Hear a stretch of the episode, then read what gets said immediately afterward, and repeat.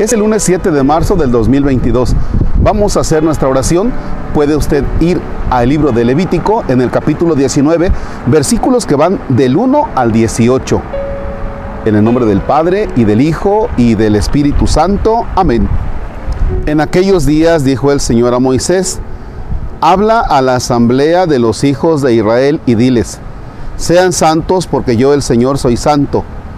No hurtarán, no mentirán ni engañarán a su prójimo, no jurarán en falso por mi nombre. Eso sería profanar el nombre de su Dios. Yo soy el Señor. No oprimas ni explotes a tu prójimo, no retengas hasta el día siguiente el salario del que trabaja para ti, no maldigas al sordo, no pongas tropiezos ante el ciego, teme a tu Dios. Yo soy el Señor. No seas injusto en la sentencia, ni por favorecer al pobre, ni por respeto al poderoso. Juzga con justicia a tu prójimo. No andes calumniando a los tuyos, ni des testimonio contra la vida de tu prójimo. Yo soy el Señor. No odies a tu hermano ni en lo secreto de tu corazón. Trata de corregirlo para que no cargues tú con su pecado. No te vengues ni guardes rencor a los hijos de tu pueblo Ama a tu prójimo como a ti mismo. Yo soy el Señor. Palabra de Dios. Te alabamos, Señor. Le dice Dios a Moisés, dile a la asamblea de los hijos de Israel, sean santos porque yo el Señor soy santo. Les recuerda que están llamados a la santidad. Fíjense bien que la cuaresma precisamente de eso se trata, de que nosotros crezcamos en santidad. Por ejemplo, hace cinco años, ¿cómo estabas? Y tuviste que crecer. Hace cuatro, hace tres, hace dos.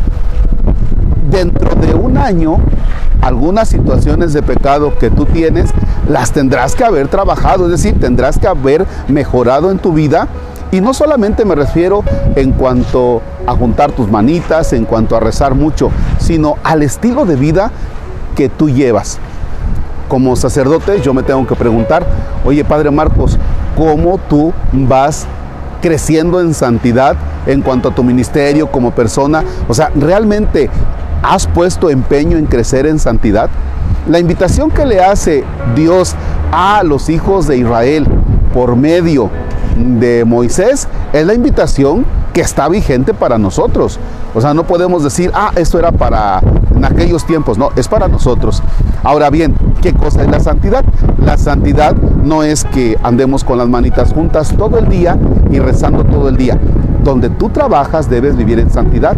Si eres taxista, si eres maestro, si eres campesino, si eres albañil, eh, si eres un servidor público, entonces vivir en santidad es una llamada constante de Dios para todos nosotros. Al final de nuestros días tenemos la fe, tenemos la seguridad de que Dios nos llamará a participar de su eternidad y de su divinidad, de la que solamente tienen entrada los santos. Padre nuestro que estás en el cielo, santificado sea tu nombre, venga a nosotros tu reino hágase tu voluntad en la tierra como en el cielo. Danos hoy nuestro pan de cada día, perdona nuestras ofensas, como también nosotros perdonamos a los que nos ofenden. No nos dejes caer en tentación y líbranos del mal. Señor esté con ustedes. La bendición de Dios Todopoderoso, Padre, Hijo y Espíritu Santo descienda sobre ustedes y permanezca para siempre. El Señor es nuestro gozo, podemos estar en paz demos gracias a Dios. Oigan, muchísimas gracias a quienes nos han ayudado en la rifa que organizan los vecinos de aquí del Encinar en beneficio de la construcción del templo. Déjenme decirles que vamos bien, pero, pero atrasados. Como que de pronto las ayudas dejaron de llegar, este, ya los boletos dejaron de circular y eso nos está complicando un poquito. Así es que entonces a echarle ganas y a no decir esto ya se terminó, porque no vamos ni a la mitad de esta rifa para continuar la construcción del templo. Que tengan excelente jornada.